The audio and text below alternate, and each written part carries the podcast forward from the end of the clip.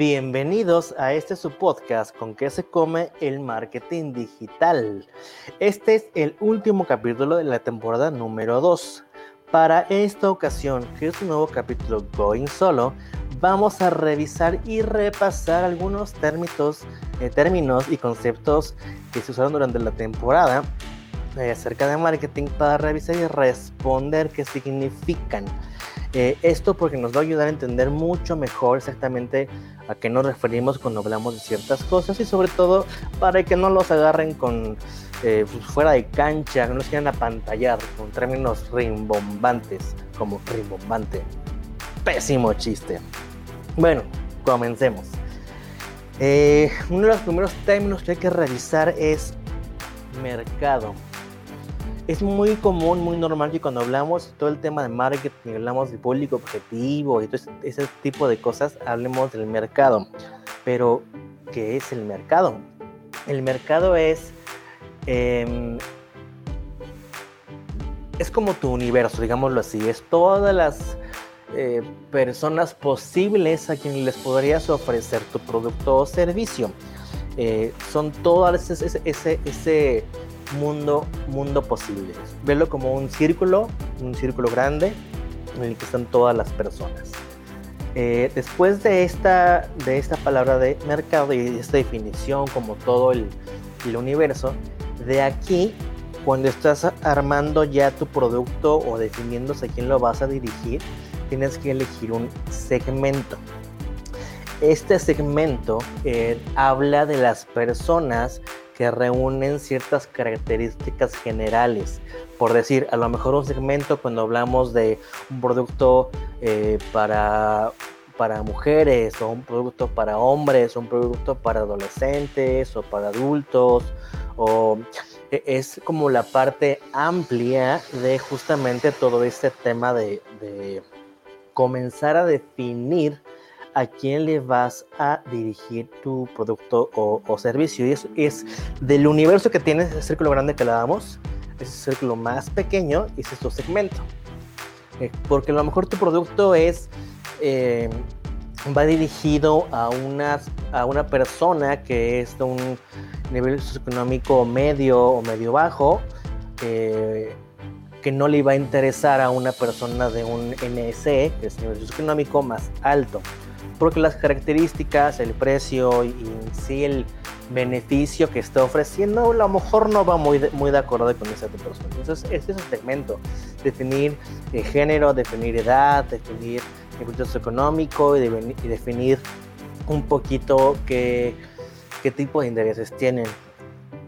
Ya cuando vamos más adentro del círculo, tenemos el círculo grande de mercado, segmento y el chiquito se llama nicho que esta parte es justamente donde ya comienzas a escribir mucho más específicamente a tu público objetivo. Es decir, eh, a lo mejor sí, voy, voy a eh, hombres de 18 a 25 años que les gusta el deporte al aire libre, por decir un ejemplo. Entonces, eso ya es un segmento, digo, perdón, un nicho. Ya estás yendo más específico a qué tipo de personas con qué tipo de comportamientos y con qué tipo de interés y perfil te estás dirigiendo. Es bien importante que entiendas esta diferencia, porque entender a tu usuario objetivo, tu público objetivo, tu público ideal te va a ayudar a mejorar muchísimo tu comunicación, a saber cómo hablarle a estas personas, porque obviamente no es lo mismo hablarle a alguien de 20 años que a alguien de 40. ¿Me cachas? Es, es muy, muy importante. Es como, eh, vamos a poner un ejemplo muy, muy burdo. Eh, un ejemplo hipotético, digamos que tú eh, te gustan los... te gustan las chicas, te gustan las mujeres. Pero tienes un, de ese mundo de mujeres, te gusta un segmento que a lo mejor son pues te gustan que sean más o menos 5 años de tu edad, digamos que tienes 25, entonces estás como en un rango de entre 20 y 30. Pero el nicho es que aparte te gusta que eh, sean personas que les gusta actividades al aire libre como camping o ciclismo o senderismo. ¿eh? ¿Me explico? Eso es como va cerrando justamente tu segmentación a un nicho para que sea mucho más específico. Este, esto era la, parte de nicho. Perdón si me tardo un poquito, luego me clavo mucho en la explicación. Y justamente aquí es donde entra el tema de segmentación. entendamos que segmentación no es nada más definir eh, son hombres y mujeres de 20 a 40 años que viven en la ciudad de X. No, segmentación es entender mucho más que eso, es entender sus intereses, sus gustos, su forma de vida, su idiosincrasia. El capítulo, si no mal recuerdo, en el capítulo 18 hablamos del Valle Persona, que es justamente este, este perfil para que entendamos mucho más al usuario. No, no basta con esta, esta eh, descripción tan, tan genérica y tan sosa de alguien. E, eso va a ser demasiado amplio y va a provocar problemas a la hora de querer comunicar. Y no solo de comunicar, sino de conectar. Recuerden que en este momento todo el tema de marketing se trata de conectar. Es el storytelling, es, es toda esta este contar historias para tener una conexión muy real con nuestros usuarios. No es nada más vender por vender. Lo cual nos lleva al siguiente término de marketing que vamos a analizar, que es el branding. Branding, como la palabra lo dice, es hacer marca. Este tipo de estrategia, este tipo de, objetivos en el marketing no está enfocado a generar una venta a corto plazo, sino está eh, enfocado a generar un posicionamiento en la mente del usuario, de las personas. Ahora, tengan bien en cuenta esto. El posicionamiento no se trata nada más de que recuerden mi nombre o que me ubiquen. Esto lo podemos más llamar como un share of mind o un top of mind. El posicionamiento también tiene que ver con cómo te recuerdan. Por decir un, ejemplo, si te digo Gatorade, ¿en qué piensas? No piensas eh, nada más en una bebida, piensas una bebida que es energética, que es para deportistas o para la resaca. Eh, tienes cierto posicionamiento dentro, dentro del mercado. No es solamente que te recuerden, sino cómo te recuerden. Cuando comenzamos, que vamos al siguiente término, que es awareness, cuando comenzamos con una campaña de marketing, de, branding para una marca que no es conocida y la, la, queremos posicionar, comenzamos justamente por el tema de awareness, que awareness es generar justamente atención. Recuerdan que ya hablamos del término de la metodología AIDA, que la, primer, la primera A va para atención, que es justamente esto.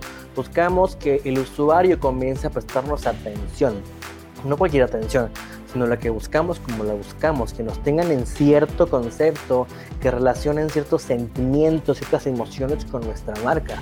Eso es awareness y de ahí vamos a ir convirtiendo hacia el siguiente término que tenemos que revisar, que es el targeting. Targeting es la siguiente fase en el embudo de marketing. Es cuando ya estamos haciendo campañas y publicidad específicamente para generar ventas. Llámese ofertas, llámese promociones, llámese activaciones. Ya son eh, acciones, actividades mucho más específicas y enfocadas a generar una venta. Entonces, es muy importante que eh, distingamos de branding y targeting porque no son lo mismo, son diferentes etapas que tenemos que tomar en cuenta y planear para que nuestra estrategia de marketing pueda funcionar.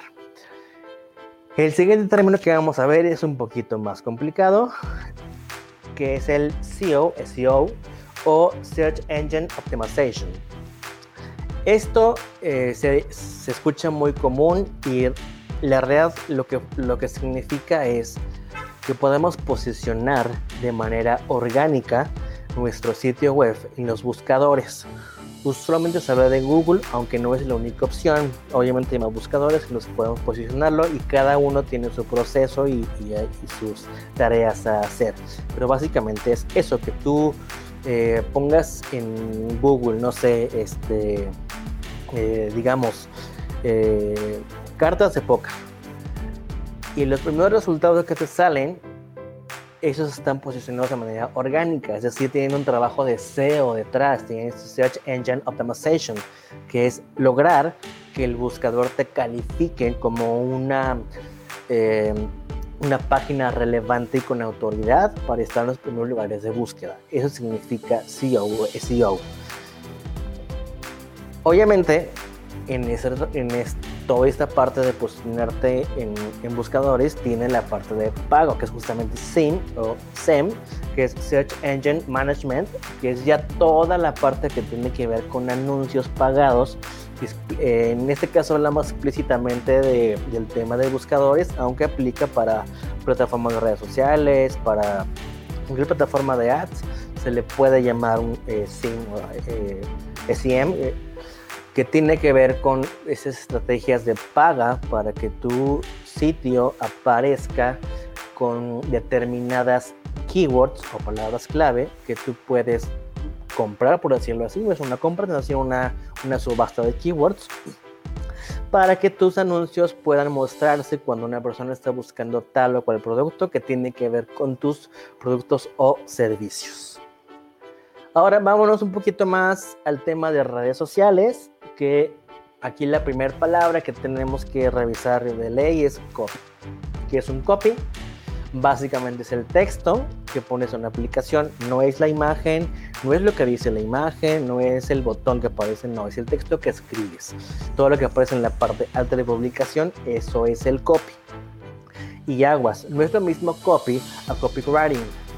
Copywriting es, tiene mucho que ver, pero no es igual. El copywriting es se trata de la escritura persuasiva, de cómo logras que tu copy eh, esté fomentando en las personas el deseo de compra.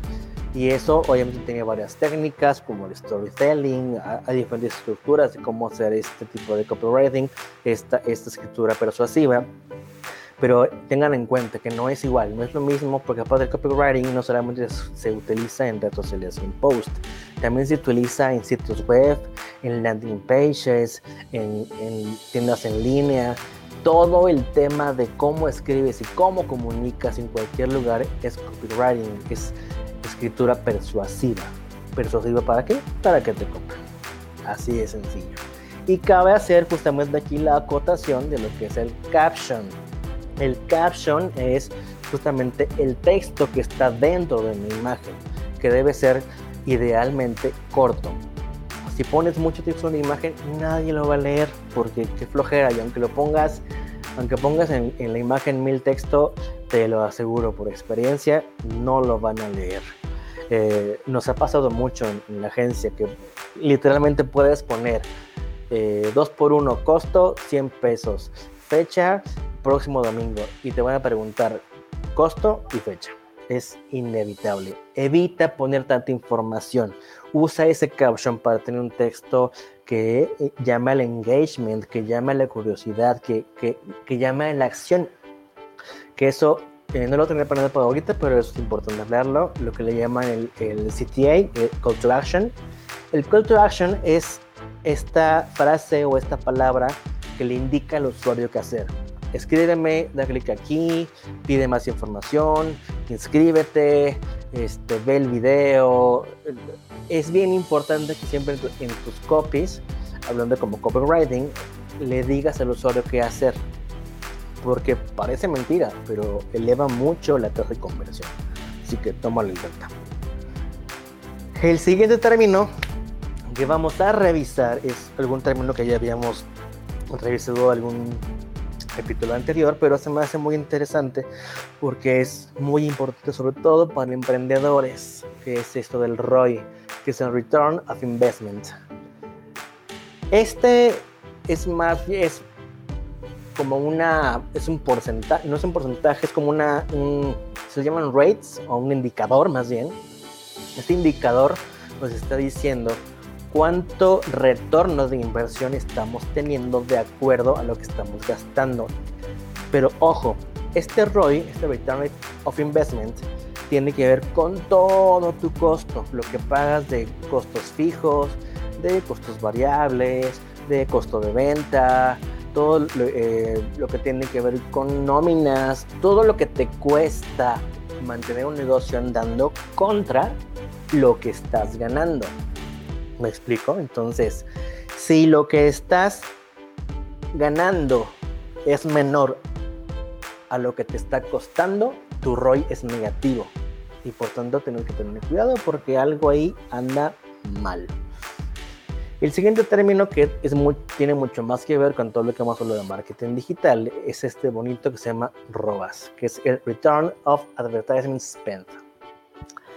Este, este indicador tiene que ver con total y completamente con cuánto estás obteniendo de ganancia contra lo que estás invirtiendo en publicidad esto es un término muy importante porque cuando hacemos campañas en digital, en la plataforma que tú quieras, no importa, tienes que cuidar que tu, tu retorno de inversión en, en anuncios, en publicidad, sea más alto que lo que estás invirtiendo. Es decir, si yo gasto en publicidad 100 pesos y estoy vendiendo 50, algo anda mal, a menos que el valor de tu producto sea a largo plazo. Entonces hablamos de otra cosa. Hay empresas incluso sobre todo empresas que venden tarjetas de crédito tarjetas digitales, es, por decir un ejemplo, que la adquisición de, de clientes nuevos les es muy cara. Sin embargo, eh, saben que ese cliente no va a estar un mes, va a estar cuando menos seis meses, un año, dos, tres años.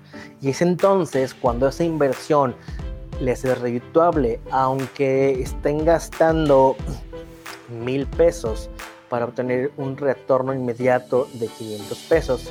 Sigue siendo redituable. Analiza muy bien tu ciclo de, clientes, porque es muy probable que el cliente que adquieras se quede más tiempo. Recuerda bien esto. Es más caro obtener un cliente nuevo que retener uno que ya tienes.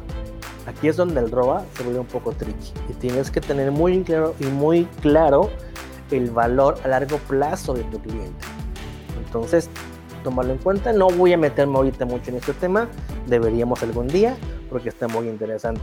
Si tienes algún término que no entiendas y quieres que expliquemos, ponlo en los comentarios, lo explicamos para que tengamos un poquito más de, información. Tú nada más dime y lo hacemos. El siguiente término es un término que no es tan actual, eh, ya tenía un rato que se usaba, ah, se ha dejado de usar, pero lo quiero explicar porque, porque nos va a servir para el siguiente término que sí nos va a servir.